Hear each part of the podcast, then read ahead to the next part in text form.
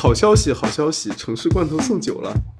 本期节目我们将抽取幸运听众，送出由精酿艺术啤酒品牌后浪赞助的美味啤酒。我们会在本期节目中插播抽奖方式，当然也会写在我们的 show notes 里，欢迎大家去看。辛苦加班，不如来瓶啤酒。感谢后浪啤酒对本期节目的支持。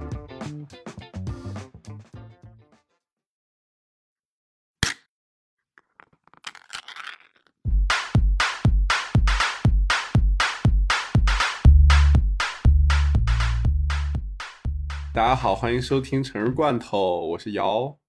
哦，大家好，我是小王。上一期更新是在，让我来看一眼。嗯，十一月份吧，还行吧。哦，还行还行。就是年初的时候，我们立 flag 说今年更新十八期，然后前两天一算，算上今天这期是十二期，我觉得就是也行。十二期，对对对，月月更也行吧。就是今年这个实在不能怪我们，就是错的是这个多的，咱也不不好不好说。对。是，这这前一段这确实也没法做节目，你这怎么做？是的，嗯，那我们今天就就稍微稍微聊个轻松一点，反正也没那么轻松，轻松但令人生气的话题。最近并没有大热的一个综艺，令人心动的 offer，就是好像播之前非常热，然后播了之后就 哎，播之前播了，对，播之前热，其实也就是咱们这帮这帮对圈内人期盼了很久。对，不知道这个节目的听众。讲一下背景，就是这是一个职场类的综艺节目，是腾讯出的，就是有一些在读或者刚毕业的学生去公司实习的这样一个系列的综艺节目。然后这一季就是做了建筑师，所以这节目播之前就大家都非常期待。前两天我和瑶在考家的客厅组织了一个小小的放映活动，就是大家一起来。鉴赏分析令人心动的 offer，可以说是非常后悔。对，就是看到最后，我们在一个没有任何节点的情况下，就是突然大家就 散了，就可能是实在是太对，实在太难了。可能是考家就是 最不成功的一次放映。所以今天我们就是对，呃，做一个小小 reaction，但是感觉光做 reaction 也没什么好 reaction 的。再也也顺便聊一聊建筑职场吧，一个一个轻松的闲聊。骂人节目是是吐槽吐槽，就是可能借着节目说说工作，对对对，说说我们这个倒霉行业。主要这个节目让我们非常无语的点在于，我们之前期待了很久，当然我们也并没有想它特别好看，但我们期待它也许会有很多很多的槽点，结果最后好像也没有，就是各种就是。就是它的综艺效果吧，也很无聊，然后它的槽点吧，就又很碎。对，哎呀，就是总之就是整个过程啊，对，就是让让我们非常无语。就是你说想骂他也没太多好骂的，想夸就完全没得夸。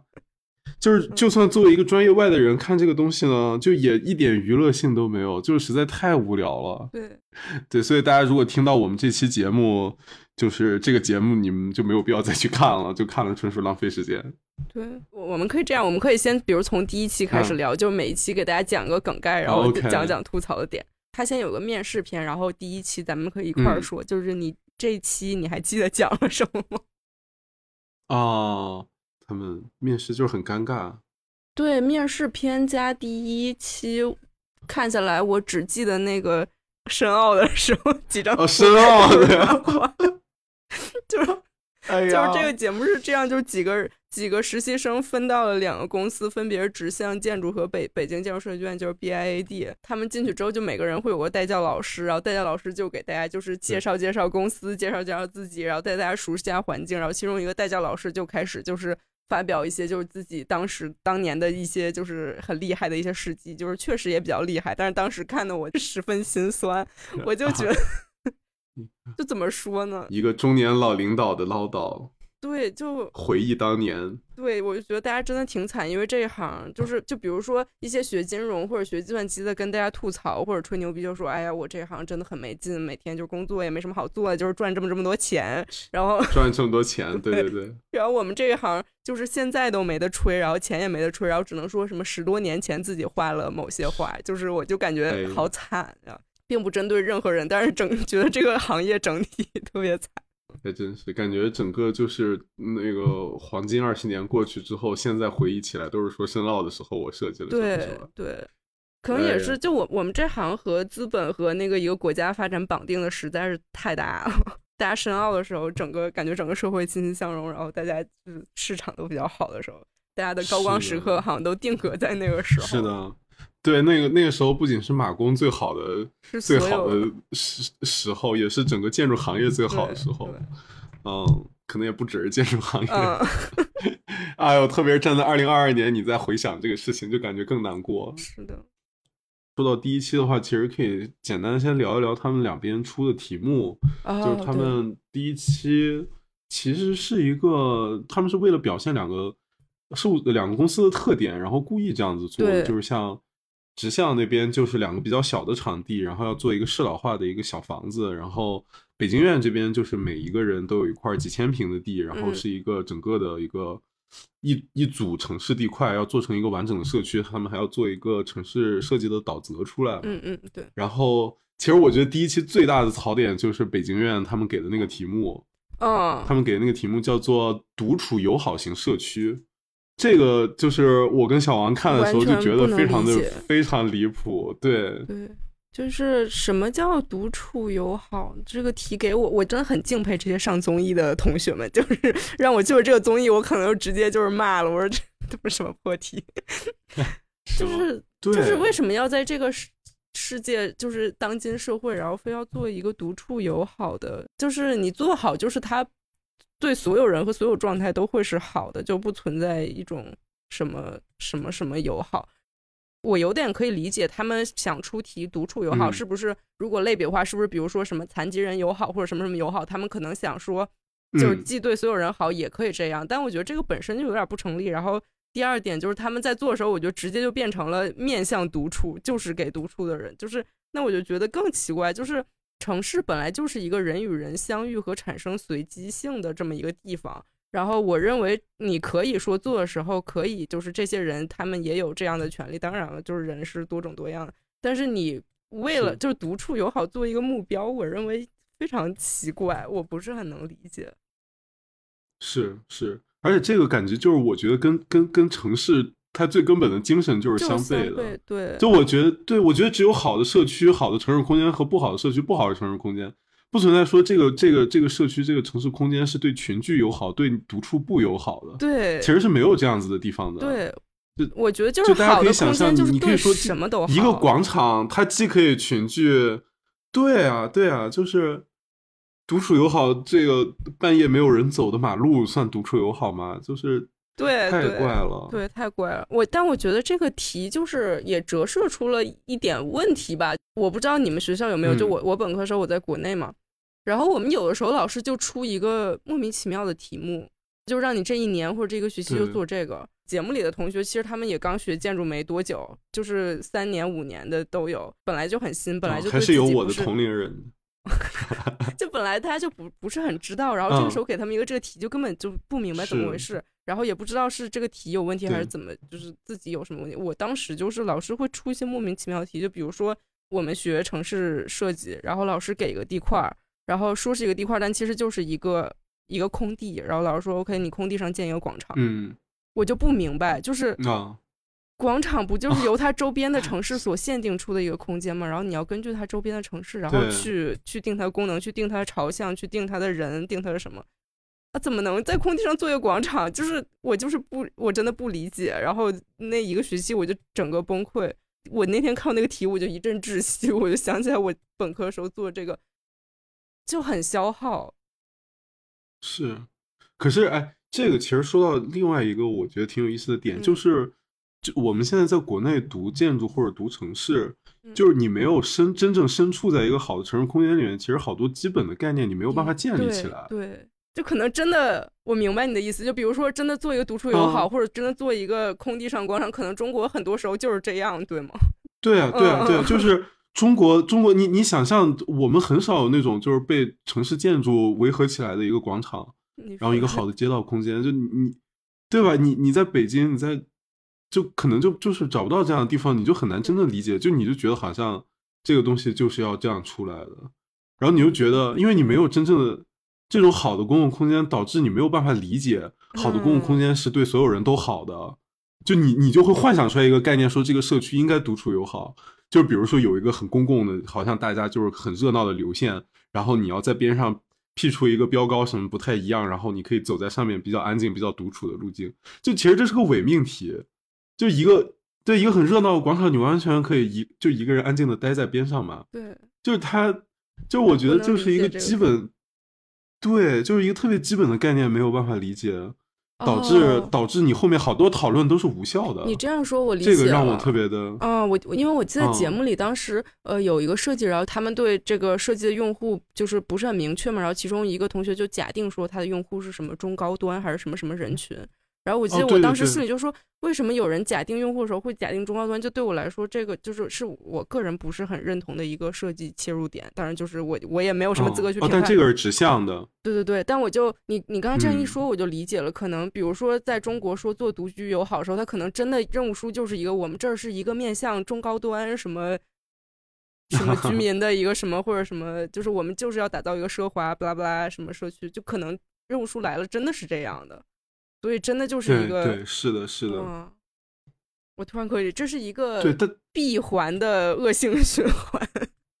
是的，是的。然后呃，北京院他们第一个课题那个选地，我觉得很有意思，就是他们是一个 L 型的连起来的地块，然后他们有若干个功能，比如说像健身房、KTV、火锅店、酒店和图书馆。嗯，还有一个什么我忘了，但反正他们在分地的时候。就他们那个选地很有意思，他们为了独处友独处友好，所以他们选择把那个图书馆放在了整个空间序列的近端，一个最远的地方。因为那个地方挨着一条河。然后同学们的说法是说，因为图书馆是一个安静的地方，所以要把它放在就是整个这个公共流线的一个端点，然后这个地方就会形成一个比较安静的空间。就可是实际的城市结构。对，不是不是这样子的，就很多地方就是市中心就是博物馆就是图书馆就没有任何问题的。对，就是它的公共性和它室内环境的这个安静程度，就是这这就是为什么有城市有建筑嘛？你不是所有人都在街上，你就我感觉还是一个你怎么思考公共性，怎么思考就是城市空间的一个点。然后他们他们那个 L 型转角最中间那个地方最小的一块地，结果最后反而给了酒店。然后酒店那个同学就是说他要打造一个高端民宿，然后老师就吐槽说说你这高端民宿说主打一个安静，结果一边是 KTV 一边是火锅店。嗯，我觉得图书馆这个呃很很典型，就可能比如大家刚开始做设计没多久的时候，你会直接给一个建筑定性，就比如在这个情况下，就是我定它是静，或者我定它是动。包括我记得他们在画那个。呃，分析图的时候，好像也有同学直接就写了哪是静哪是动，就好像给人安排了一样。就是可能大家还没有认识到一个空间能带来的那种气氛的多样性，它一定是混合的。就是城市这么复杂的空间，不可能你你就你就说。OK，所有人注意了，这儿是静，然后这儿是动，你们就按按这个来，就是它它是不可能的，而且我不明白为什么大家会觉得图书馆是一个静的空间，就它绝对是一个人交汇、聚集、相遇的地方，它是一个，我觉得大家是不是理解图书馆就理解了他看书的那一个动态，看书的那一个场景，但其实它是它一定是承担一个社区中心，类似社区中心这样的一个一个功能在，就环境的安静和。人流的动态和什么是是很多和你在城市里的位置，对对，它是都对对，它不是说定一个后面大家就是都是，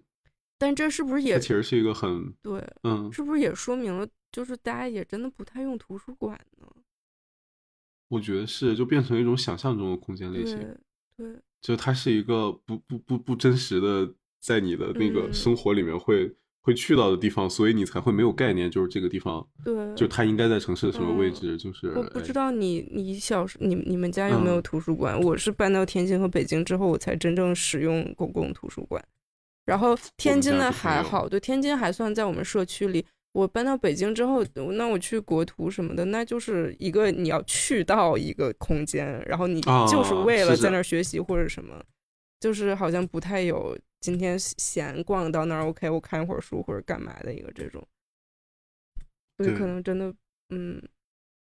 嗯，中国大城市的图书馆好像整个问题就还是都太集中了，基本上都是在高校里面，要么就是。市图书馆有最大的，可能最多一座两座这样子，嗯，就不太说，比如说我这个社区，我走路二十分钟以内能有一个图书馆，对，但是他们。他们这里又是在社区里做图书馆，跟中国的这个语境也没有结合上，然后同学们的理解又还是他们未曾见过，或是就是北京什么那种大的图书馆，我估计。对，嗯嗯，是就有断层。嗯，这一个任务的最后的结果，你还记得有哪些是你比较印象深刻的吗？他就是第一名那个，就是独处友好第一名的那个方案是一个，呃，那个 UCL 男生做一个健身房，就他在对他在楼上做了一个碗形的大屋顶，然后中间种的芦苇，然后碗其实是一个实际上是一个被被被举起来的广场，然后他又说这个你碗形你走到那个边缘的地方，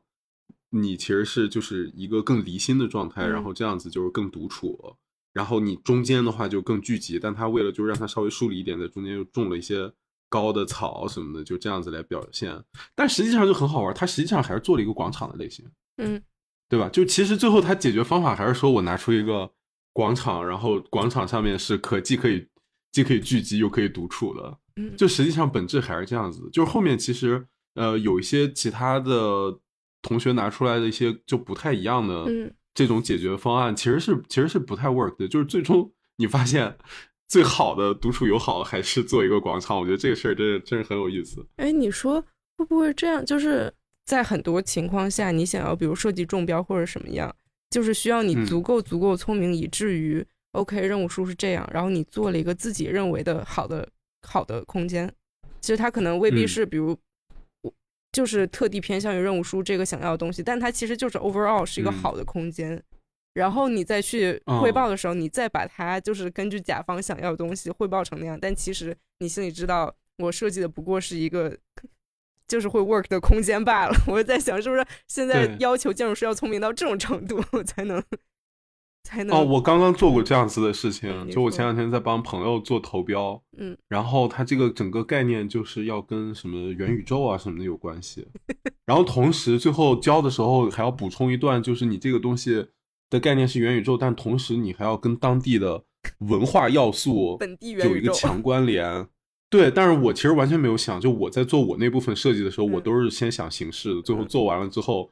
那个东西是在交标之前，对两三个小时我现编的。嗯，其实是就其实你完全可以做这样子，因为你你用的都是抽象的这种这种现代设计的语言，然后你就附会就完了。嗯，但但我是觉得，你作为一个面向大众的介绍这个行业的节目，不应该用这样的方式，你应该跟大家多讨论讨论。嗯，特别是他，你作为一个城市社区，你们的选地，然后这些功能的安排。其实应该更多的讲一讲，然后让大家顺便在了解这个行业的时候也了解城市，因为因为你参与城市空间不是我们就不不光是这个行业人的问题嘛，是不？你是所有人都要面对，就你完全可以再展开讨论一下。可是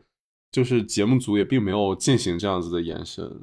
对，我们可以聊一聊，就比如我我们对这个节目的就是拍摄的那个的吐槽。我觉得你刚才说很好，就是我建议他们学一下《城市罐头》这个节目，就。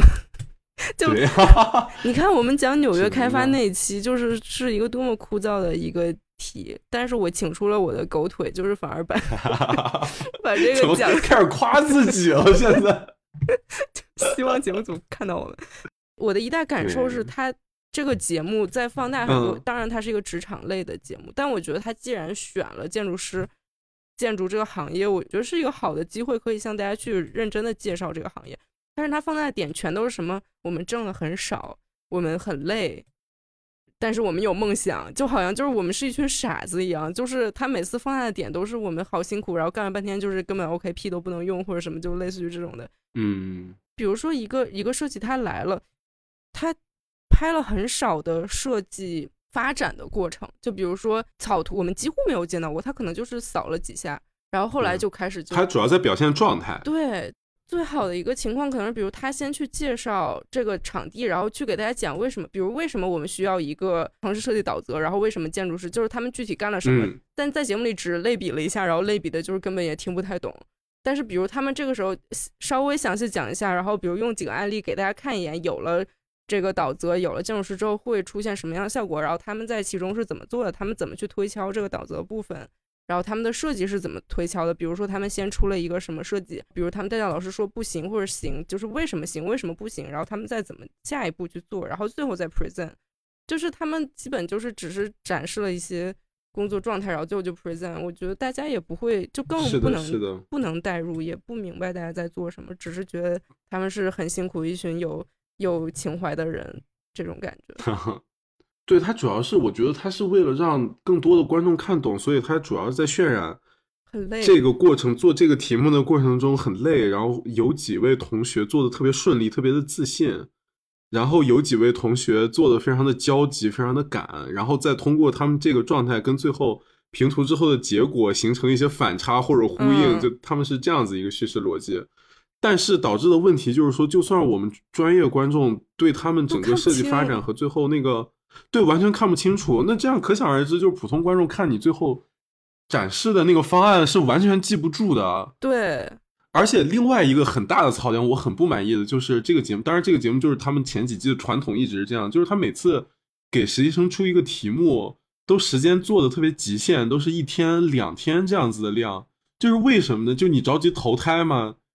这些题目，因为很心疼。就他为了拍节目，对给的其实根本不是他们工作项目，就是他其实他们说白了根本不是实习生，他们是对。他们其实是就是节目的练习生，是来这个是的，在这个公司里面接受一系列考验。其实他们完全没有在给这个公司创造价值，然后可能也并没有真的领实习工资。对 这个节目拍的所有的状态都不，并不完全不是实习的状态。也不是，也不太是真正工作的状态。我觉得，就是他他们这个更真的很像一个选秀，就是真的是练习生的状态。就他感觉是想把这些实习生 push 到一个很很极限的状态，然后看他们的潜力有多大。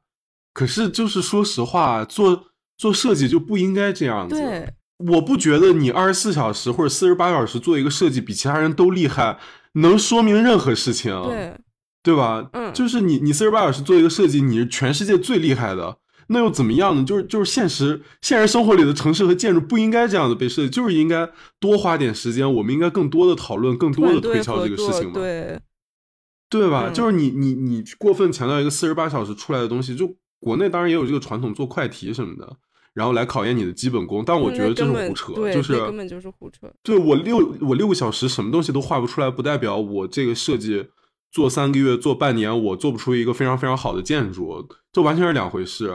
而且建筑设计也不是一个，就是说靠我一拍脑袋，我一气呵成，今天晚上我就把这东西能做完的这么一个事儿，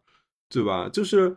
就为什么要这样？为什么要就是四十八小时？而且大家就是从从大二到研究生不等，四十八小时做出来东西放电视上也没有那么好看。就你但凡多给点时间，成果会漂亮很多。对这个节目，包括可能是不是跟我们建筑行业也有关系？我觉得有两个非常有问题的叙事，就是一个是努力叙事，一个是天才叙事。就努力叙事，就是你刚刚说，包括节目里也有的同学，就比如被老师大批一场或者怎么样，然后我今天不睡觉了，我今天努力了什么什么。包括可能我们小时候就是熬熬图的时候也有这种感觉，就是 OK，我努力晚上，明天早上我惊艳所有人。就是这根本不是一个一一蹴而就能成的东西，就是你没有在那个正确的。有老师的引导，然后有各种案例积累，什么各种经验去积累，他不可能是你 OK，你今天晚上熬熬一晚上，我一下就就惊艳所有人，根本就不是这样。然后另外一个叙事就是天才叙事，我觉得也很有问题。就我刚才讲到，比如节目里 OK，你前面前期什么什么都不说，然后最后就是一展示，哇，你看他的怎么怎么厉害，他就是一路都很顺或者什么什么。给人一种，对，好像有些人天生就是天才，然后有些人可能就是要努力或者什么什么。但我觉得，起码在我们现在这个行业情况下，真的就是，嗯，天才也会有了，就是他肯定也会就是很突出。但是，就大部分人根本没有到拼天才，或者是大部分人的 OK 有一点天赋，没一点天赋，其实没有那么的突出。对，是的。而且我觉得我刚学设计的时候，就包括大家所有人也有一种那种好像这个东西不可说的那种感觉，就是说你就你就悟吧，你就什么你这个还不也不也不去给你讲解，就也不说老师也不会去提你这个怎么哪儿不对哪儿什么的，然后老师就说你看那个大师你就悟吧，好像有一种你你超会一百张，然后你有一天就悟了的那种感觉。但其实就并不需要这样去下一个苦功，就当然是要苦功，当然是要做 case study 或者什么什么。但我我小时候，我觉得我有三四年都就是我学学设计之后三四年都很迷茫，就好像是我在等待有一天我突然悟了，就是就是有一种我在学校 OK，就是老师能点评的只是你的作图，然后我的作图也还可以，然后我就觉得好像我比其他人又厉害很多，但我自己又心里很清楚，我屁都就是我根本都不会做那些空间那些设计那些推敲的过程，并不我觉得并不仅仅是节目组里没有给我们展示，而是可能很多时候大家就包括节目组后来就是有第三集我昨天看的时候，就是有一些老师在教那些同学的时候，老师好像也很不知道怎么教，就有的组老师根本不用教，有的组老师恨不得把方案喂给他们，我觉得是一种就是缺乏一种建筑教育的那种技巧。一一一套就是比较成型的方式。对，其实哎，其实这个我觉得很有意思，就是大师叙事是一个中国非常特有的事情。咱们在国外没有大师，只有只有明星建筑师，但是你不会讲某一个人是是大师。大师的最大问题就是说，你似乎就是盯着整个这个，就是建筑师这个如此。巨大的这么一个光谱，你就盯着最亮的那一头，觉得只有这样才是成功的，然后你就忽视了中间有很多，其实有很多层次很丰富的，并不是说得了普利兹克奖最好，其实中间有很多很有意思的实践，很有趣的建筑师，他们可能没有那么那么那么有名，但他们的东西是就非常独立且有价值，然后是在就是是有他一席之地，是值得你去学习的。对，然后也包括有很多年轻的中年的建筑师，不光是只有那些。七八九十岁的人，大师叙事导致就是你中国的很多年轻的建筑师们都特别的自卑，就我觉得这个事情特别难过，就是就是好多东西变成一种就是就觉得自己不可能做到的，觉得然后对很多事情的讨论其实是缺乏语言，就是觉得这个东西自己没有充足的语料去讨论它，所以这个东西是一个高不可攀的东西。但很多时候，说实话，其实很多时候是信息差，就不是你你不好，其实就是有不同的资源和路径。对，就你发现那条路径之后，其实你发现这个东西对，并不是你跟谁智商上的差异。然后我还发现另外一点，就是我我感觉，因为这个节目里有在国外念书，就是本科一路念上来，然后也有后来出国，然后还有一直在国内念本科的同学，不是评判每个人，但是。整体的趋势，感觉国内同学都有一份有被 PUA 过的痕迹。当然，就是不是说好像国外老师都好，在国外肯定就是大家，我相信出国的同学也都见过好的老师、不好老师。但是感觉整体来讲，国外的老师他会更倾向于就是启发你和鼓励你，但更多时候国内的老师，大部分老师，当然我在国内也见过超级超级好的老师，但是我觉得国内大部分老师他。可能更倾向于去打压你，我猜这是他们一路成长上来的一种传统，然后他们也沿袭了这个，就是会去评判你的作图标准、你的模型的是否精致的程度之类的，去用去用这些表现手法去去简单评判，然后可能并不太在意你真正的设计。是的，是的，我们那天看，我跟小王一起看的时候就聊起来，就觉得好像。每一个设计学科的人在本科，如果在国内读的话，都或多或少被老师 PUA 过。就是老师会通过挑一些你，就是告诉你你还差得远，来打压你个个人的想法，来树立他自己的权威。就其实后来想想，我觉得这是非常离谱的。但是你在本科的时候，你只有十几二十出头，老师那样说你，你你完全不觉得有任何问题，你是真的觉得自己差得很远很远很远。哦，而且其实刚才说到大师叙事，大师叙事带来一个就是我们很喜欢，就是就是就是唯天才论嘛。就其实这个节目里面这个导向是非常强的。虽然这些年轻的同学们都还挺厉害的，可是实际上建筑学不是一个像数学、物理一样，你可以二十多岁拿诺贝尔奖的一个一个一个学科。其实本科时候大家就常说说建筑这个东西，就是你学一年是一年的东西。不可能真的出现一个大二学生可以秒杀研究生的，不可能的。就是这个学科，这个学科他本科要读五年是有原因的。对，而且而且其实我我现在感觉就是我们这这些专业最大的难点是你如何在就是漫长的学习工作这些时间里面持久的保持热情，对，和有自己的那个意义感。我觉得这是最难的。就其实你天分什么的完全不重要。就我觉得我自己是。脑子很笨的人，我但是但是就是你只要自己愿意去做，我觉得你坚持下来，就是你你你多坚持一年，就是就会多厉害一一份。其实说实话，并不是所有人真的进了这个专业，觉得都跟自己想象的一样。有很多朋友都半路转行去做了他们更喜欢的事情，或者他们觉得更有前途的事情，其实完全是 OK 的。如果你真的觉得自己是大二大三比不过别人，就觉得放弃希望的话，其实会很可惜。如果如果自己陷在这种这种叙事里面，就你要想，如你真的你坚持读，你每年坚持进步，等你到研究生的时候，那些你觉得比自己厉害的同学，他们到时候都转行去做金融、做计算机了，对吧？就是。就是这个事儿其实不是这样的，因为也不存在，并不是每一个得过什么新概念作文或者得过就是小时候作文比赛特别厉害的人，长大之后都是大作家。做创作、做设计，他的成长路径不是这样子，不是说你我我小时候数学特厉害，二三十岁就能震惊世界。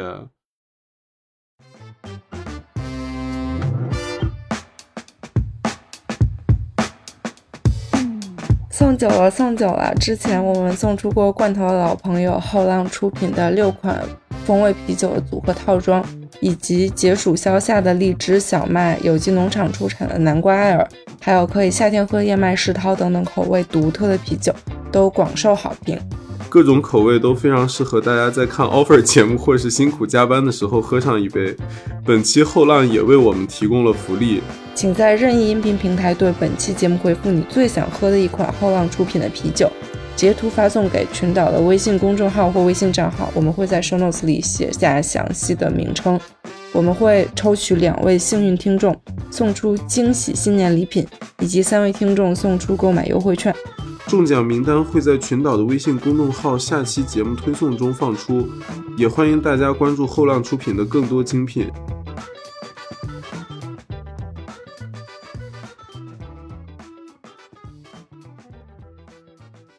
呃，刚才我们不是吐槽了北京院吗？第一期，这个时候就要说一说指向这边了。就虽然北京院那边，我们的感觉是他们整个题目不是特别成立，导致后面的很多他们。就是同学们做汇报的时候，他们那个设计的叙事都怪怪的，就是做一个城市空间，但是都很别别扭扭的要讲它这个它这个公共空间是如何独处友好的，就其实是整个叙事都很怪，要么就是实际上你是做了一个空间，但是在讲它是一个独处友好。就他们最好玩的点是他们在那个整个城市基地上面画了一条大弧线，做了一个轴线，然后管那个轴叫做他们叫独处环，就是太太离谱了。你管它叫聚集环也完全 OK 啊，就是。并不是你说独处这个空间它就独处，你说聚集这个空间它就聚集，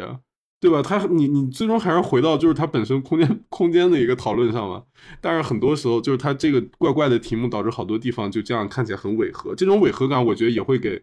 普通的非专业观众增加那个观看的难度。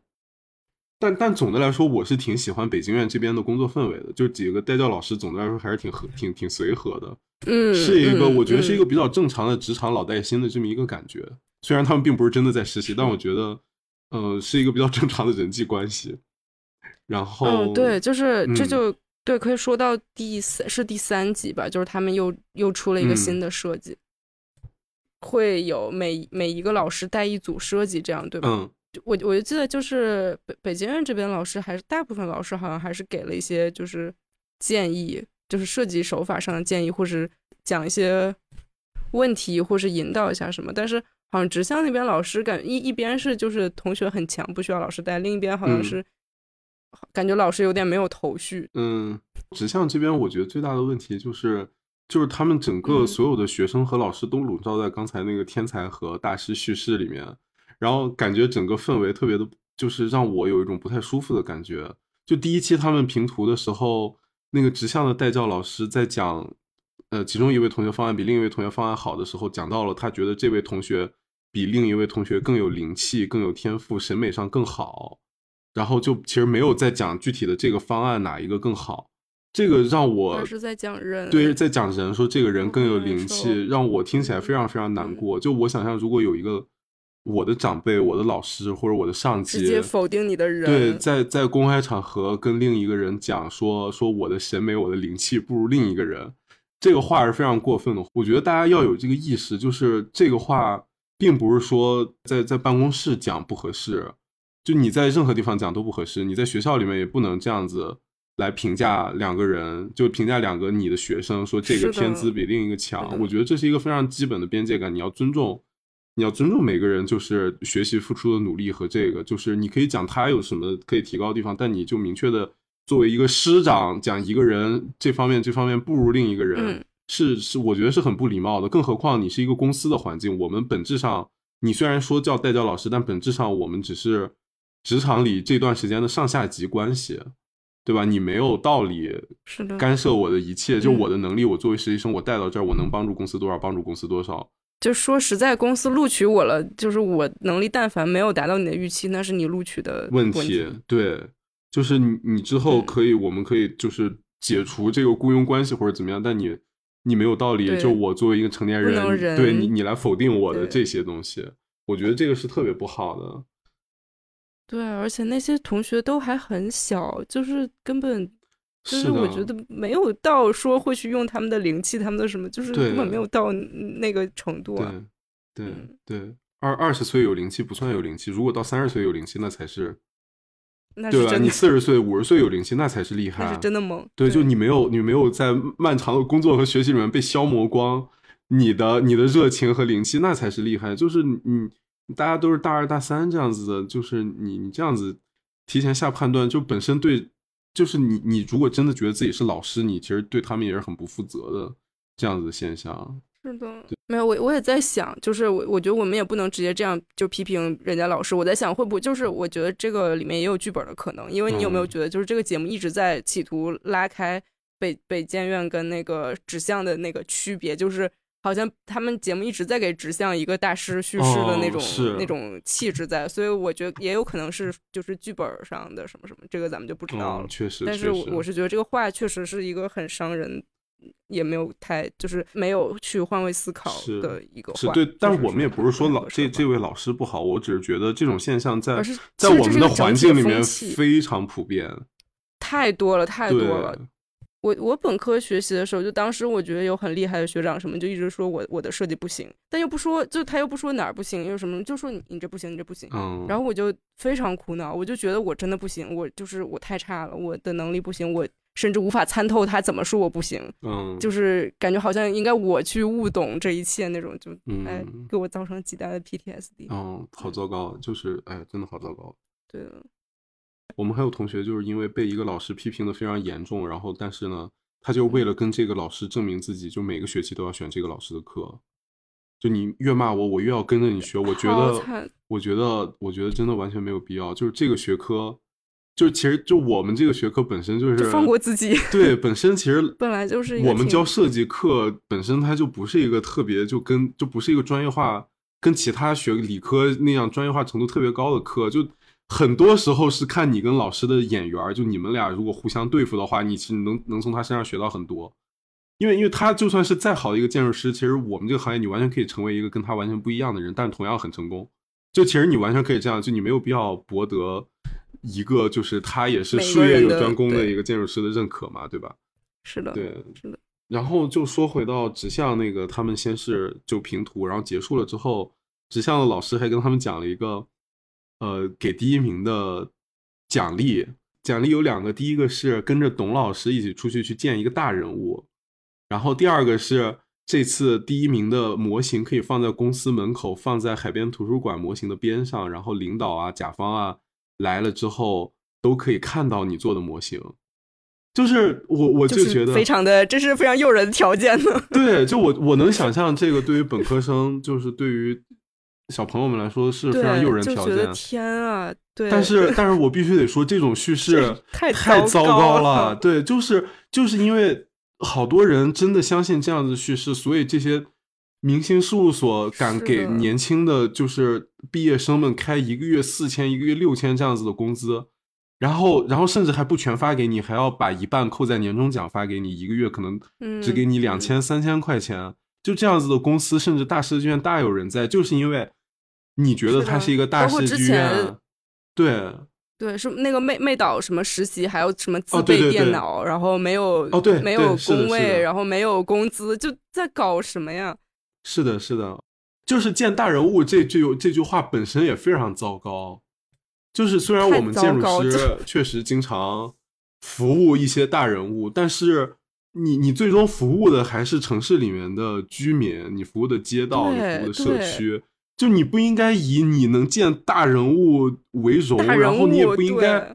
对，就是大人物这样的叙事出现在一个职业环境里面，就非常的令人讨厌。就他就是那种非常阶级化的，然后仿佛在告诉一个年轻的实习生说：“我可以给你更多的社会资源，你要往上爬，而不是真正职业上的机会和金钱上的回报。”实际上，你你你你给的最直接奖励就是应该职业上更多的机会，然后还有更丰厚的金钱上的奖励嘛？因为我作为雇员，我是在出卖我的劳动力，就是应该大家就应该保持这样纯洁的，对吧？资本家跟工人的关系。如果你能。对，如果你能做到好项目，如果能得到很好的使用者的反馈，对，就是这才是应该对。对，就是你，就是这个，我我们公司设计做得好，我们公司是大师开的，然后我们公司的项目就是打磨的非常厉害，这个不是你压榨年轻人的理由，就是这个应该是你设计做的好，你理所当然挣的钱多，你理所当然应该给这些年轻的。就是雇员们更高的金钱回报，而不是应该说说啊，我们没有选择挣快钱，我们选择更漂亮的项目，所以你们少拿点吧。这这都是什么逻辑啊？哇，我们可以从由此对，可以讲一讲最近的一个一个算是大新闻吗？哦，对对对，哎呀，就是哎，这这个点名是不是也不太好啊？就是那天我在刷那个某社交媒体，然后我就突然看到有一张排版了的图，然后上面写着就是很多七七八八的要求，然后。给了一个很少的工资，然后我开始以为这是不是一个 meme，就是那种嘲讽 嘲讽建建筑师招聘的 meme，然后我就划走，然后过一会儿我就发现炸了，然后发现这竟然是一则真实的 招聘广告。对的，就是 怎么会这样？对，这个甚至就是我跟朋友还直接跟他们老板有有一些简单的对话，就关于这个事情。其实本质上就是一样的，就是他作为一个呃老板们都在大学教书的这样一个事务所。他们觉得自己在做很优质的项目，在做设计，而不是在快速的商业化，所以他们在招一些甚至都不是年轻人，是五到八年工作经验的人，但是工资开的其实是跟这个市场的，就工资开的比我刚毕业的人还要还要低，对，就跟我们刚工作的工资基本上是一个，是的，是一个 level，而且是在纽约，对比今年纽约的那个刚工作的人，就应届生的市场价还要低一些。还要低对，这个就是，然后他们还非常委屈，说他们有很多的人是在大学里面做兼职，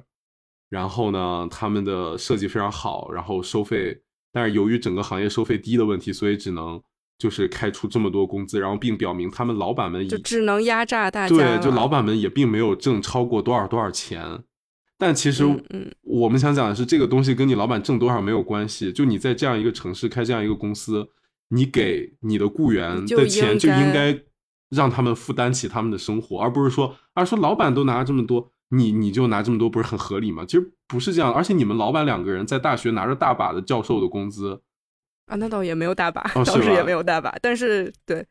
就你让年轻人因为自己的模型放到公司门口骄傲，那当然骄傲是也挺骄傲的，可是是就可是就是你只给这个东西，并且觉得自己给了。给了一个年轻人莫大的奖励，我觉得非常不好。作为实习生，我可以开心，但是你不能以你给我这个奖励，好像显得你对我非常的恩惠，就这个对这个姿态太糟糕了。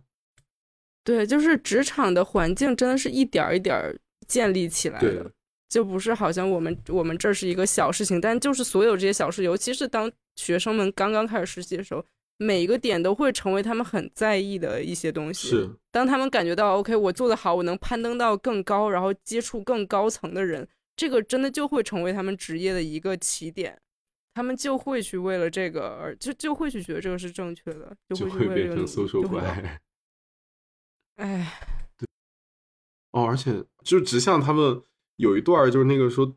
董董工老师来的时候，几个人都。就是非常的紧张，然后就是起立在那里，我就觉得，哎呀，我就觉得怎么为什么要渲染这种东西？对，这个节目就是经常渲染一些就是 职场层级的东西。对，然后几位那个边上的那个呃明星嘉宾，他们也会说，就是面对领导待人接物上的一些事情，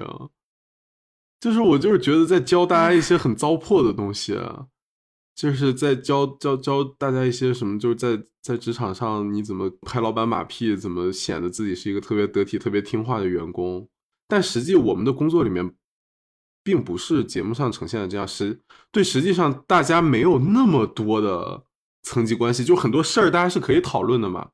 对吧？是是，就这个节目该专，就是该表现专业性的时候，他不表现专业性，他不够专业，然后反而在这种职场层级上面好像很专业，但其实。实际上并不是这样，而且我觉得，就就算是直向和北京院，他们实际工作的时候肯定也不是这样。对，其实设计单位把大家弄成这样。对，其实建筑事务所里面都是相对对，大家都其实是都是蛮单纯的环境，就跟其他行业比。对，跟那种比如说钱了也没有什么资源。对，而且其实大家就是还给你来这套，都是以团队模式合作，然后大家都是这种合作关系，其实合作也没有很多的这种内部竞争，然后很多的内部抢机会这些的。就其实跟好多好多行业比，我们的同事关系其实又非常简单、非常单纯。然后，然后小领导跟大家其实也没有那么大的区隔，大家经常也会一起讨论、一起一起辩论一些事情嘛。但是这个节目搞得好像就是一种让人恐恐惧的，就像像像像公职单位的氛围，嗯。我我实习的时候就也是实习，我实习的时候都是跟领导一起喝喝醉啊什么，当然这也不太，就是这可能是欧洲 没有我没有醉，就是领导非常爱喝。哦，OK OK。有一天上班的时候，我们的小领导跟大领导说：“你知道我们公司有什么问题吗？”大领导说什么问题？小领导说：“我们的问题是附近的酒吧不够多。”大领导就整个人翻白眼。对，我觉得就这是我们很很真实的职场环境。哦，不过刚才说起来，整个就是我们这个行业，整个这些工资待遇和这个就是大家作为劳工的这些权利争取上的事情，其实整个行业在全世界范围内都算，就我们行业真的是不算好的，很惨，都是很惨。对，但是其实大家还是能看到，就是呃，英文世界建筑师们还是稍微比国内要强那么一点。就虽然在在美国。建筑师们是比较糟糕的，咱俩还是勉强糊口。对对对，但是但是还是强很多。就这个其实也是这几年各个建筑学院里面，就是针对这些压迫年轻学生的老师的曝光，然后还有一些很多，就比如像之前呃藤本壮介、呃萨娜他们这些，就是对于他们那个免费实习生，然后高强度工作的曝光，然后包括这次纽约的这个事情，就是。很多的这种很具体的讨论，然后大家的，就是公开的批评，才推动这个这个行业一一点一点的进步。就虽然很多地方没有那么好，但是至少大家知道，就公司知道，大家也知道是有一条底线在那里的。然后我们慢慢把这个底线往上抬，一点一点往上抬。但是这个节目就渲染出来一种，就是这事儿已经这样了，其实我们没有任何可以做的。你要适应它，你要学会它，这样子的。是的，还还要享受它，对，还要享受它，就是说享受我们作为建筑师又清贫又嗯伟大，对，就是等你又遭人 PUA，我们熬，对，等我们熬成大师，对，等你熬成大师，这些这些年轻的学生就会为你而来，就这样好糟糕啊！而且而且这个里面其实有一个我觉得很有意思的点，就是就是建筑师们，就我们经常讨论为什么建筑师们组织工会就在国外组织工会这么难，就为什么其他行业都有，就建筑师。这么不容易组织，然后这么建筑师这么容易就是被被大公司就是分化瓦解这些这些这些工人运动，就是因为其实建筑师们，包括其实现在很多互联网大厂的员工也有这个毛病，就不把他就大家不把自己当工人，大家觉得自己是打工人，就觉得自己是既得利益的一部分，就不觉得自己是被剥削的人，就是他每个建筑师都幻想自己未来是公司的领导。是公司的合伙人，或者自己开公司，自己未来是资本家，所以就把自己摆到了一个就是压榨别人的，就永远总有一天我能压榨到别人。对，就是我现在的这些是为了明天的我，就是可以可以翻身做主人，但实际上不是这样子的，就是一个对对劳工好的职业环境，应该是对所有人都好的。对，是的。你所有人去卷这点底层劳动力，这个行业只会越来越廉价。是的，是的。哦，其实这个身身边真是就是你知道有有这样子的对话，就我有同学跟我吐槽，说他的朋友过来跟他聊天，就是他的朋友正在呃读硕士，然后说之后想再申请一个海外的名校的硕士，这样子读完之后回国开公司，就可以用自己的名校 title 招到免费的实习生。然后帮他做竞赛，然后他们就可以把这整个公司起步做起来。然后我朋友就过来跟我吐槽，就说直翻白眼，说怎么能说出这种话？就但就是这就是整个这个行业的这种就是非常非常有毒的叙事，就跟董老师出去见大人物的这种叙事，骗了所有人，然后骗骗你一个月拿三千块钱在那里给大师加班，就为了做一个很重要的项目，然后骗你就没日没夜，就为了把自己的模型放在公司门口跟公司的代表作放在一起，让其他人看到。就是哎，就是这样说起来，真是让让让人不爽。哎呀，是的。哎，我们来聊聊，反正节目聊差不多，来聊一聊我们的工作感受吧。好啊。因为我们就是我们第一次聊呃灌水的时候，那个时候好像你刚工作，我还没有工作，对，好像是就很久了。然后反正现在过去了，这一年多了吧。来聊一下。聊一下我们的工作感受，你先来分享分享。我先来啊，我我最大的感受就是挺无聊的，就是我现在我在美国工作最大的问题是我没有办法在这份工作上建立起来意义感，就这个事情让我感觉非常不舒服。虽然虽然我非常清醒的知道，就是我在公司的位置，然后然后我觉得对公司项目没有那么大的感情投入是一个对的事情，但是呢，就是因为。我个人很难受，对个人取向还有就是公司项目类型的原因，我对我目前在做的项目一点归属感都没有。就说实话，这个项目整个的走向和管理，就是它最后落地有多好，或者哪里有一些小错误怎么样的，我其实不太关心。就是这样一个尺度，一个巨大的新城，它最后怎么样，我真的没有那么大的兴趣。嗯，我也不觉得用用用这个建筑的人会很在意。它长得美不美？它这个玻璃对的齐不齐？它只是一个就是很很就是用来用的，用来功能性功能性的东西而已。这个感觉让我不太舒服，所以我其实还是是的，就我还是期待以后回国能多做一点这种文化和公共建筑。就是虽然工作内容里面免不了一些很枯燥的交流，然后一些反反复复的事情，但是你对这个建筑这个事儿有期待还是很重要。哦，是的，是的，就我我不知道你有没有看过那个狗屁工作啊，我我可以在这里对不熟悉狗屁工作这个定义的人，就是读一下它的那个定义，就是说狗屁工作是一份毫无意义且往往有害的定期领薪水的职业，其无意义或有害程度是如此之高，乃至从事这份职业的人都无法为其找到合适的存在理由。我读呃这本就是狗屁工作这本书的时候，觉得很多点能共情，但是又很多点不能共情，是因为。其实我们对我们这个工作是有有想象的，就是我们的工作其实真的，对，说不上是狗屁工作，但是往往它又落入狗屁工作。就是我们想象它不是一份狗屁工作，但它实质往往大部分可能百分之八十的时候又是一个狗屁工作，对，就令人很难受。是的，就是我我觉得如果是彻底的狗屁工作，就是他这本书里还举过举举了一个例子，就是说有有一个呃西班牙的公务员六年没上班，然后后来成为一个研究斯宾诺莎的一个大佬，就是。就是那个人已经认清自己的工作是狗屁工作，然后可以完全 OK，我就去翘班，然后研究我喜欢的东西。但我们又对我们的工作有一份很好想象，就我们的工作当它不是狗屁工作的时候，又是如此的好。对，是的。所以就我觉得我们又很很挣扎。对，是这样子。然后对我我那我也可以分享一下，我就是我今年一月开始正式工作，到现在十二月，可能也算一年。就我之前有实习过，而且实习很长时间，很多份工工作，但都没有正式的入职。对，作为城市设计师。然后我刚一来就非常崩溃，就跟你差不多。我开始做了一个最近很火的一个发展中国家的一个项目，就是最近全球的城市城市城市设计公司都在做那个国家的项目。然后我做的那个项目，哎，这个国家也是乘上了中国发展的春风啊！就是没有中国哪有它呀？就是 我做的那个项目是一个很好、自然景观很好的一个旅游城市，然后政府要把它发展成为一个什么一新一线城市之类的，就是。你看到这份任务书的时候，你就已经窒息，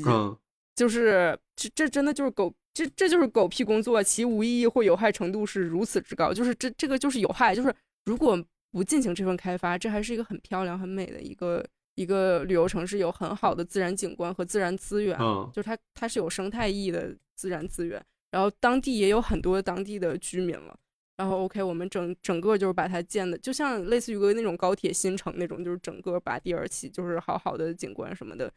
反正都是开发。我们甲方给我们最多的 feedback 就是说，你们这个密度不够高，还要还要再提，还要再提。我们这个要冲一线的，就是你知道那种感受，就是所有人整个整个 team 所有人都很都很崩溃。对，这个项目做到后来就暂停了，然后我就舒长出一口气，哎但后之后可能还会再回来。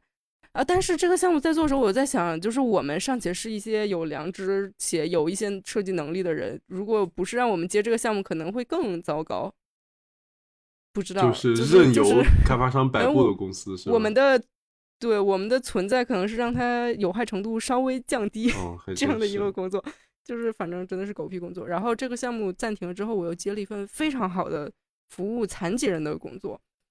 这个工作实在是太好了，而且是。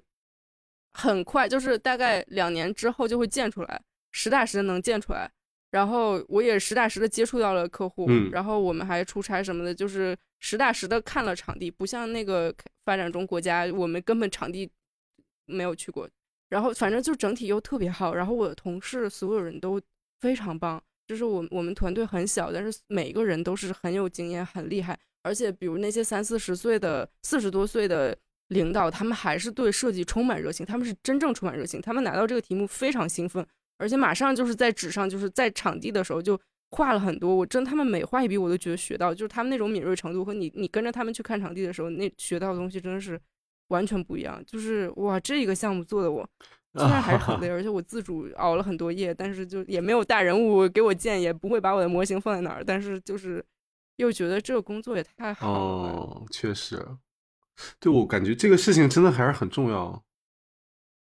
对，然后我又觉得就是现在有一种被困起来的感觉，就是比如你说，当然我们工作尺度不一样嘛，你是建筑师嘛，你说比如你想要做自己的实践，然后你想接更多的比如文化类的东西，但这真的不是，就是这现在的市场并不是你想接就能接，而且我在想，比如服务残疾人这么好的项目，可能真的只有我，我现在算是一个大厂吧。我我们公司应该还算大厂，是。就真的只有大厂这种公司能接到这种项目，但是同时也就意味着我们也会接那个发展中国家的破坏人家的那种项目，就这个很难讲，是的，就很难过，就是整个人非常的玻璃，就非常的分裂，是你一会儿觉得自己去。对，一会儿觉得产生了很积极的影响，一会儿觉得就是，哎，很糟糕。你要让我说，我这工作两年最大的收获是什么？可能就是这这这份工作足够清闲，让我有自己的事情去，就是有有有有很多时间去做自己的事情。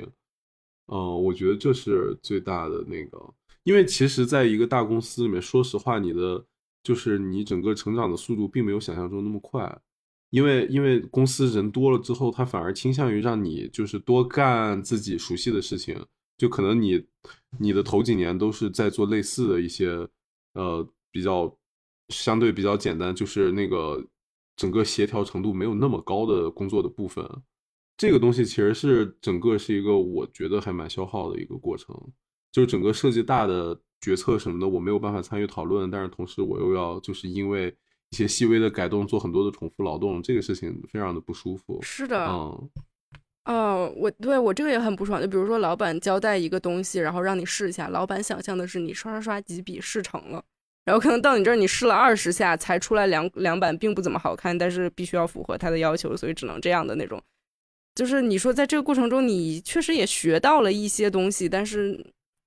不多，就很很消耗，不多，对对，不多。我觉得本质上，我就其实还是在出卖劳动力。就我并不觉得这份工作我是为了学东西来的，我也不觉得公司可以因为我能在这里学到多少东西来跟我讨价还价，来就是在公司工资上面跟我讨价还价。就是我出卖了我的时间给你，然后我在你这里就是掌握了更多的职业技能，得到得到了成长，其实是你理所当然给我的。因为我把我一周四十个小时都贡献给了你，你多给我来点不是很合理四十个小时干什么都能对啊，就是我四十个小时干什么学学东西不比画这玩意儿快啊？我理所当然，我为你工作，你理所当然的就应该考虑我未来的成长职业上面，在你们公司的未来云云嘛，对不对？就就这是一个，并不就是就是大家去找工作根本不亏欠这个公司的，我觉得就是嗯。啊，不过就就是前前一段时间，那个我在荷兰当时工作的负责 urban 部分的那个老板过来出差，然后就找找我吃饭，因为我们关系都很好，他当年非常爱我，然后然后他就跟我他就跟我聊现在的一些新趋势，就是我总觉得在劳工方面，好像欧洲一直是一个比较 比较比较特特别比较先驱一点的存在。因为我记得当时我们组的一个同事，他在我离职没多久之后他就离职，然后后来看他 LinkedIn 的动态，他是因为他平时还要做就是做音乐什么的。然后看他后来又签了一个公司，是一周只上三天班，然后剩下两天时间他就可以自己做自己的音乐什么的。然后这次那个老板来也跟我说，说现在大家越来越不一样了，现在新招来人都不不太在意工资，就是你的高工资其实已经留不住他，因为就我们这个行业高工资能高多少，其实高不了多少。然后大家也意识到你的学到的东西可能就是那么多。然后他说。现在很多人在我们公司都去选择一周工作四天或是三天，就越来越多人会签这种，然后包括越来越多人就是下班就是走，因为其实荷兰还是挺卷的，就很多人是会加班，但他说现在越来越多人根本不会在意，就是不太在意自己传统的所谓职业发展，就有些人会觉得我下班加个班留下一个好印象，然后怎么怎么，就是现在大家都不会去这样是。然后他说他也很尊重，因为因为这个老板其实之前我觉得他还蛮就是 比较比较会奋斗啊。对，没有想到他现在也是，就是转变很大。他就说，我觉得挺好，就大家只要来的时间充分的把活干完了，大家就是这种关系。对，然后你之后就可以去做自己的事情。我觉得，而且我真的觉得，如果一个人能更自主的安排自己的时间，然后因为人不可能只是工作的这一个面向，你一定有自己的其他爱好或者什么什么，不然我觉得你挺就是。挺可悲的，就是一辈子。虽然我爸就是这样，就是就是只有这，就是也很幸福了。你爱的东西就是你的工作，但我觉得还是要有其他的面相。我觉得你能兼顾所有的面相，其实会让你更更从容的在工作上。而且你一定是你一直闷头干活，游戏做设计，我觉得做不好的。你一定要出去旅行，出去干嘛？就是如果有机会，就是去体会生活才行。所以我觉得可能是一个一一点好的。动动向吧，就是是，既然欧洲开始有这样的潮流，可能是包括比如疫情之后，美国大部分公司是不是大部分设计公司，我觉得好像都开始实行，就是可以去公司三天左右，是的，然后居家两天这样子，是的，是的。所以我觉得也是，就看到一些希望吧。我觉得就是就应该是这样啊。然后我我在那个看那个《狗皮工作》那本书的时候，也也看到说，就凯恩斯在三零年的时候曾经预言过说。到二十世纪末，嗯，我们已经过二十，科技水平将足够进步，以致在英美等国家，人们每周工作时长会缩短至十五小时。就是说，其实理论上讲，人们是可以把工作时长缩短到每周十五小时。但这不是资本主义的真的用不着你去卷那些。对，就是，对，但就是，就是这是我们的，是可以做到这样。就是如果如果有一些好的趋势的，嗯，不过不过就是要特别提的，就是这种这种权利都是得靠大家一起去争取、去努力的。是，就是我们作为这个行业里面的人，我们去去推这个事情，我们去呼吁这个，至少也许你不是站出来跟老板对着干，但是你心里知道，然后你也要让更多的人知道，怎么样的劳工制度是更好的，是对的，我们怎么样的关系是更健康的、更有益的。就是我觉得这样子呼吁的越多，这个环境才有可能变好，而不是像就是 offer 这个节目里面渲染的那样子，就是要加班，就是要钱少，就是要熬夜，就是对所有人内卷的结果只能是更加内卷。对，就是所有人熬夜加班钱少，结果只能是更熬夜、更加班、更钱少。对，就是就是不存在你一个人熬出头，你一个人熬出头只是相对的熬出头。是的，是的。嗯，要不要最后畅想一下？就是 如果你是老板，嗯，你想做一个什么工作氛围的公司呢？啊，这好抽象。你这你这 又开始传统异能面试环节。就是上次老板来的时候也在跟我聊，说现在可能很多公司都更去转向做一个聚集人才的平台。就比如说这个项目来了，然后他去发布这个项目，然后一些。平时合作比较多的设计师来了，大家一起干。那干完这一票，你想休息一阵儿就可以再休息。可能更多的是一个往这个方向去发展了啊。那可是可是这个这不会产生很强的内部竞争嘛？就是项目是一定的，然后优质的项目，全公司的人都会想去做，然后就会产生内部比稿啊。内部自己哦天啊，这个我没有想到，因为但我觉得大家好像挺无所谓的，这可能就是整个大氛围。对啊，你说因为你在一个整个那个机会稀缺的环境里面，大家肯定是会就又重新卷起来的。你说的有道理，这个其实，呃，其实这个很好玩，就是像北欧一些，就是那种他们工作制度特别宽松的地方，赚钱事务所，对他们其实会对你那种就是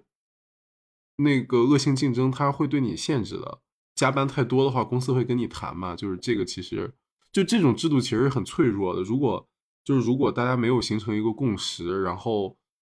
其实就跟以前那种共识不够坚定运动里面说出公贼一样，就是。只要就其实这个是这个平衡是很容易被瓦解的，然后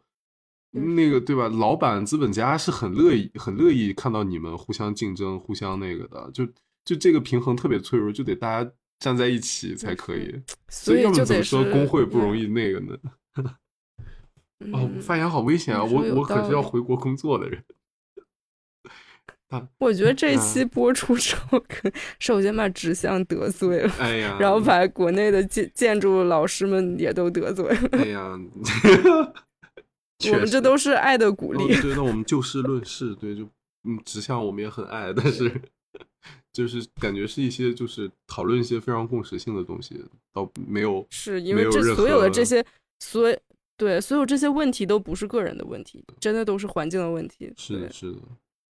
来啊！不要逃避问题，你来畅想一下 你的理想的工作的状态。如果你要开公司，你确实也是打算之后要开公司。哦，我确实，我逼你提前想一想。哦，但我不知道，我觉得我会想努力当个好老板吧。具体该怎么做呢？可能什么是好？对啊，就是就把员工当人吧。嗯，或者是我觉得就是。如果如果你希望让让让员工共同承担你的风险的话，就国内其实很多这样做，就比如说我把我的年薪大头压在年终发，这样子整个公司每个月那个流水的压力会小很多嘛。就我到年底的时候看所有项目的结余给大家分钱，这样子会好很多。但我觉得如果你要让员工承担你这部分的风险的话，你是应该让他们享受到同样的红利的，就是你不能给人家发死工资。然后年终奖一点点，同时又让人家每个月少领很多钱，到年终补钱，就是来来来分摊你自己经营的风险。我觉得这个是很不好的。然后，另外我其实是觉得，希望如果自己当老板的话，整个团队可以是一个尽量扁平，然后大家可以，就是不要有那么多层级的这么一个关系。然后大家做东西，就是每一个人真正的可以在上面。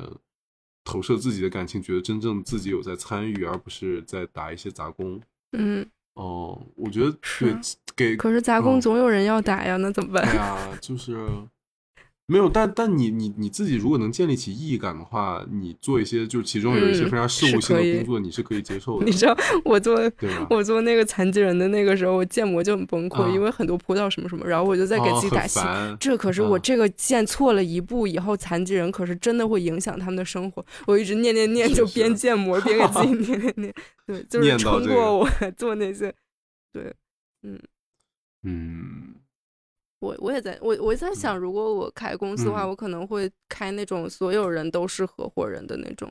啊，所有人都是所有制的公司，对，员工所有制的公哦，对，现在很多现在其实。是一些大的设计公司是有这个趋势的，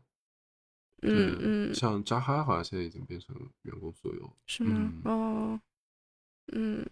然后我希望，我不知道我会怎么去管理，但我希望的几个场景，我有一些场景，就是就是周五一定要大家一起喝酒，然后每天每天中午，对，每天中午大家尽量可以一起做饭或吃饭。嗯，我觉得大家一起做饭是一个很幸福的啊，一个嗯，对吧？然后然后可能是大家可以去。决定想做一个项目，或是不想做一个项目。嗯，确实。但是这个又挺难的，因为有，因为你还是要做一些能赚钱的项目。对你这个要嗯，但是可能比如就是大家都能有有可能有类似的价值观，以至于可以决定，OK，我们要做这个吃屎项目，但是 凡是做这个吃屎项目的同事多得到一些什么，或是就是可能就是大家共同决定，然后大家共同认可，我们为了公司的生存，确实要做一些什么牺牲或者怎么样。是的，是的。我希望是这样的公司。哎呀，这个想的很好，可能 做起来。哦，对，我觉得好像这么自己真说起来，其实挺难的，就是因为你还是跳脱不出这个这个资本主义的市场环境和大框架。是的。对，但我觉得就是很重要的一点，就是你还是要就是互相尊重吧，在一个职业环境里面，嗯，就大家只是就不管谁是老板谁是员工，本身彼此上是一个职专业上合作的关系，就大家。对你这种尊重其实是多方面，就是你可能不仅是沟通方式、合作的办法，然后也包括金钱上的尊重、时间上的尊重。就是人家夜里在这里工作，并不是理所当然的，就是你应当给人家这方面的，就是就是你你应该尊重人家的付出，然后尊重你们的关系，然后有很多话其实是不该说的，就算你是老板，然后。我觉得，我觉得这方面也很重要。就也许我们没有办法，就是改变整个雇佣制度，但是就是我觉得知道这个事儿是很重要的。对，说到这儿，我想起来，就是嗯，我我我最近有那个进行心理咨询嘛，然后咨询师可能我们聊下来，我我对自己的判断可能是我的边界感有点差，然后我就意识到，比如我刚学刚学设计，或是刚刚开始做几份。实习的时候，我的一个想法是，我觉得我设计的可能没那么好，或者我能力没那么强。我希望我做一个讨人喜欢的人，所以我去付出很多，就是在为人上面的付出或者什么。我希望大家能认可我在努力，就是帮助大家或者什么什么。但其实那些很，就是哎，挺幼稚的吧。但是我我我觉得工作下来一年，我自己的一个收获是我意识到我的一些。才能是被认可的，就虽然有很崩溃的时候，但是我意识到我的才能是被公司和被同事认可的，然后意识到我不需要去做一个，当然我我我所有人都想要做一个好人了，但是我意识到我不需要去做，比如打个不恰当比方，可能在中国职场。经常有些人负责端茶倒水、提前联络什么，或者开车或者什么什么。就是我之前可能以为我需要在职场中做一个那样的人，以至于就是大家会觉得我是好人。但是我现在我意识到那并不是我的职能的一部分，并且我自己的对我自己的能力是被认可的，我可以用我自己的能力，就是可以让大家去喜欢我的能力，而就是证明我的价值，而不是说我很害怕，然后我需要去就是做一个超级好人，以至于。有人能喜欢我，是的，是的，这个确实，哇哇，我觉得做我们这个被认可的人太重要了，要不然的话，就是非常容易就就感觉崩塌了。我前段时间就是小王也知道，就我有我有那么几天，我是觉得天昏地暗，感觉自己就是特别不行，然后就是整个整个就整个自信心丧失，然后觉得自己就是做什么好像在同龄人里都不算好的，然后你就觉得为什么还要继续做这件事情？就这种感觉其实特别不好，就我觉得也是很大一部分我在公司里面就是很长一段时间其实得不到这种相关的回馈，对和回馈，就是我都是在完成工作，然后领导们也只是就是也很忙碌，就很难给我一些对，就没有没有那种没有那种就是对你能力和那个的肯定，这个感觉其实是不好的。我然后我我一直以来处理方法就是我在我在我的这个。全职工作里面得不到，然后我又努力的做一些其他事情来补这部分。对，就是，哎，我觉得某种程度上，我其实算是身边朋友里面这种比较容就比较喜欢，嗯，到处就到到处宣传自己的这种人吧。但是我是真的需要，我觉得就是你自己一方面在努力在进步，然后另一方面其实需要自己主动的去获得一些这种就是。来来，让你自己更坚固一点，就是获得一些获得一些这种认可或者赞美也好，就是让你让你觉得自己可以，然后可以继续 走下去。感觉这个事情对我非常重要。对对，我觉得我就就比如再回到 offer，我聊这回到 offer，我对就是我们说到国内国外的时候，我就觉得就是我们本科的时候，因为我们两个人本科都在国内，就本科就一直其实没有什么意义感，然后可能一直是处于一个所有人都处于一个可能被否定，然后我们很迷茫的状态，然后。出来可能稍微感觉好一点，然后一工作 又大回原形，又又开始没有意义了。就是 这个行业好惨。是，哎，其实我本科时候我算是还比较有自信心，就我觉得自己算是不错的。嗯。但是总的来说，其实我们还是就是在国内教育会形成一个很强的自我审视的习惯，就是是的来美国读书之后，我们所有人都会感慨说：“我靠，这些美国同学好自信啊！” 就有时候你都觉得他他根本就是从上节课到现在就没做什么东西，但他们就能比我自信一百倍的跟老师去讨论这个事情，念念有词，然后就是据理力争。如果如果是我的话，我拿着那个东西，我见老师，我马上就心虚了。就你会先跟老师道歉，怎么样的？就但是对，但其实这个就是我觉得还是我我我其实挺想有那样子，就盲目的自信心。就当然不代表说就是你不代表说你就是不知道你不知道好赖，你不知道反思。但是就是感觉还是需要，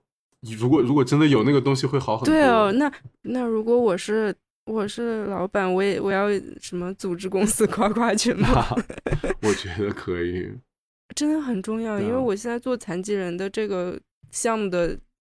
就是相当于三个老人带三个新人，然后那三个老人真的很爱夸我们三个人，然后我觉得好棒啊！就是虽然有时候我觉得他们他们是在客气吧，然后但是还是会觉得挺好的。是的，是的，是的。其实其实是的，我觉得所有人都都喜欢这样。就我之前好久没去办公室，有一次去办公室。然后我行了，小领导开完会就跟我讲说，我做的很好，我就当天就开心了一整天，就是这这种这种反馈其实是很受用的。然后哦，我觉得，我觉得如果自己开公司的话，很重要一个点就是，呃，可以给大家就给公司团队里面的人一个平台，去他们如果自己有私下做一些事情什么的，可以给他们一个展示的机会，就是告诉他们，就是我们不仅是一个。就是工作上合作关系，我们也很在乎。就是你喜欢什么，然后你私下里面做了些什么，可以可以大家一起聊聊看。我觉得这样子是是很重要。就是就你其实我我在这边工作，经常会有一种感觉，就是我我在公司里面画那些非常没有意义的图，让其实我身边这些工作的同事并不真的知道我是一个怎么样，就是我的建筑师人格是什么样的，对吧？这个其实是像那个人生切割术，哦，对，是的，是的，是的。对吧？就是你工作里的人，就是你工作好像工作对，因为我记得豆瓣上有个话题，好像就是什么工作时和工作后的我，然后就好像每个人工作后都就是很很多彩。但我就觉得，就是我一方面觉得 OK，工作是一个很专业的东西，然后大家要把自己正视自己是一个 labor 的这种就是处境。嗯。但是我又觉得，如果真的完全切割，其实也挺可惜，因为你毕竟人生三分之一的时间都目前三分之一时间都是在工作。对。就是如果能在工作里做自己和做自己喜欢的事，和可能心理上不单单把它当成工作，可能就还会挺幸福的。嗯，是的，是的。啊，我说起一个挺有意思的体验，就是我刚搬来纽约的时候，不是做了几个几个就是小几个月的兼职嘛？就当时在找工作，然后就做了一个兼职。当时兼职那个老板，呃，他特别好的一点就是，他每次让我画什么图，他他都是从我的作品集里面找一张类似的图跟我讲。说大概画成这样，就他就说，我看了你作品集，我知道你能画出这样的图，所以然后我们就按照这个来，然后要怎么改一下，达到他的标准。这样子的沟通就是非常的简单，然后我也觉得非常的受用，因为他完全知道我的能力，我的那个取向在哪里，然后他根据这个来安排我的工作。我觉得这样是一个非常舒服的合作的过程。但是就是在大公司里面，你经常会就是你的这部分就丢掉了。就也不是丢掉，就是他们不太在意。但是同时，因为我是自己努力的在在业余做很多事情来维持住自己这部分。你你可以想象，在一个高强度环境里面，你每天就是就是扮演那样一个角色，你自己的独立的，就是你设计上的一些想法什么的，很很容易很容易就没有了。就是我我能想象，就你加班加三个月，你之前想做那些东西，你根本碰都不想碰了，都没了。对，我觉得这个东西就是。还是挺重要的，然后给大家这样一个空间是，嗯，对，就是对。我记得我刚开始做那个发展中国家项目的时候，我开始还设想，OK，我我想要做这个这个，然后如果这个深入怎么怎么样，然后但是就开始老板就说，OK，每个人你做这个，你做那个，就就开始让大家进入就生产模式了嘛。然后你一下就被那些东西困住之后，你根本就没有就 OK，我今天能老完成老板给我这东西就不错，而且。当时老板安排我，就是安排一个 CAD 做最好人，做做画画那个分析图，然后我的分析图画的不错，然后老板安排我做 CAD，我就是所有人都是拧的，就是老板根本就没有提前了解大家是做什么的，然后就整个有点混乱。感觉这个就是非常经典的那个，就是大公司，就是公司其实不是给每个人配了一个电脑，是给每个电脑配了一个人，就完全是这样子。对，就是就是是这样，单向度的人那个，但是感觉就是大家就是就如果是在这种环境里面，就感觉得努力的抵抗这种被异化、被变成单向度的，嗯。但这个其实有时候又很难，就其实是某种某种特权了，对吧？就你是在你没有那么在意你的经济回报，你没有那么大的压力的时候，你可以追求这些东西。嗯嗯，那有时候对我就觉得咱俩的问题是，就是就咱们俩的家庭都算中产嘛，而且咱们俩又真的有特，就是我觉得凡是能出国学习的同学，真的要就是正视自己，你真的就是特权阶级，就是对吧？就是是的，是的。然后我们可以，就是我们可以不像国内那么的卷。就我觉得我们就很幸福了，但我们俩就感受到一种中产阶级的空虚，是不是这样？就是就是，如果我们真的面临生存问题，可能咱们俩也没有这么多可抱怨。对，是，所以所以我觉得很重要点就是，如果你真的有特权，那就是你更应该努力的去把对的事情多传播，而不是就是你在这个的基础上又去卷别人，然后又去宣传这种你明知道很有毒的这种东西。然后去炫耀自己的名校光环，炫耀自己在某个大师事务所虽然领着很便宜的工资，但是在做很厉害的项目。就你更要脱离这种叙事，你更要去争取，告诉大家什么是对的。就你不说，难道让那些真的面临生存压力，就是挣扎在温饱线的人去帮你争取权利吗？这像什么样子？就是就是因为你没有那么担心这些事情，你才应该站出来。为其他人发声，就不光是工作上，嗯，我是觉得，嗯，好说的对，很好，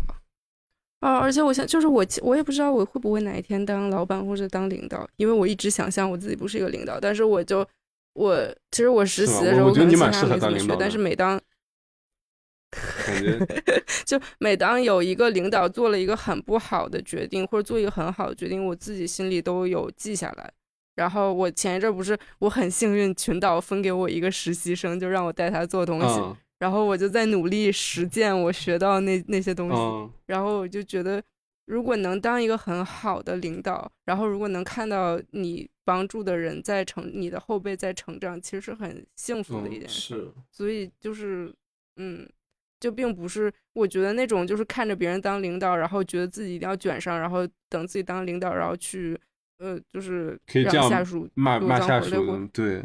对，就是很其实很不幸福的。就是如果你真的能意识到你在帮助一些让别人变得更好后辈成长，可能甚至他们对他们以后很大程度可能比你还好，其实是很幸福的。是的，是的。哎，我们可不可以号召大家在评论区？虽然感觉可能没什么人听，就是如果你在评论区里有经历，就是。老老板的很好的一个举动，或者很差的一个举动，我觉得大家也可以分享出来，我可以学习学习。确实，确实可以大家聊一聊。我觉得很好，对，是的，是的。嗯，或者在职场，可能未必是建筑职场了，就是反正各种职场见闻吧。嗯，对哦，哎，说是聊 offer，最后怎么开始聊起这些了？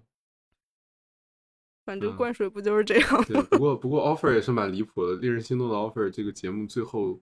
最后的终极奖励好像是这两家单位的实习机会，是不是？的 offer，我 还不是正式 offer 啊，他还是他是我不知道，可能是实习生，对，是实习啊，你查了是吗？对，这我觉得太搞笑，了，实在是就是给你 太不令人心动了。你的实习表现很好，给你的奖励是你下次可以继续来实习，继续实习，哪有这么便宜的事儿？人年年来给你当实习生，笑死了。嗯，不过想说就是我不知道网，因为网上也没有人攻击这些选手吧？我觉得大家都很棒，就是我很怕哦，有有真的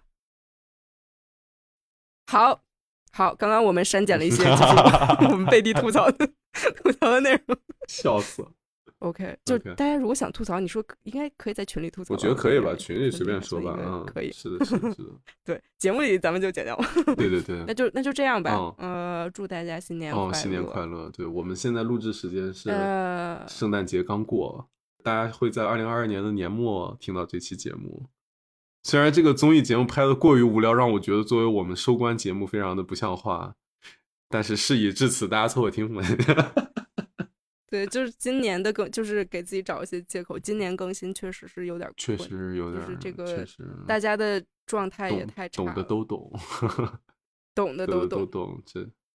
明年，明年一定要有一个好的开年。我我决定明年第一期要不要也也录闲聊节目，但是要阳光积极向上、充满希望的一期闲聊。可以，嗯，我看行。我们可以明年第一期可以聊一聊我们俩最近看的那个两部建筑师和规划师作为主角的。可以，可以，我看行。好，对，好的，就这样吧。祝大家新年快乐，天天快乐。祝大家。对，祝大家新的一年工作能比二二年更开心。对，是的，这是真的。嗯，好，好，谢谢大家。好，祝大家新年快乐，拜拜，快乐。没插歌，那个结尾插个什么新年歌曲吧？哦，最后来一首歌。我有个那个，我不知道，就白纸山那个东莞，你听过吗？我当然听过，对啊？我觉得就是一个讲在在东莞打工人在工厂里面生活的这么一首歌曲，我觉得对，而且而且非常动词大词，很有这种过年节日的感觉，很好，很不错，很很喜欢白纸扇，推荐大家都听白纸扇的歌，他们的歌词真的好城市啊，他们太棒了。我们之前也联系了陆老师录节目，然后后来我们割了，哎呀，就希望之后有机会可以录吧。但对我们，但我们觉得就是形式什么，想更好好想一想。对，所以我们就也不是完全搁，就是我们搁置了。对对对对，希望二三年有机会吧。嗯，好，是就这样，拜拜。好的，拜拜。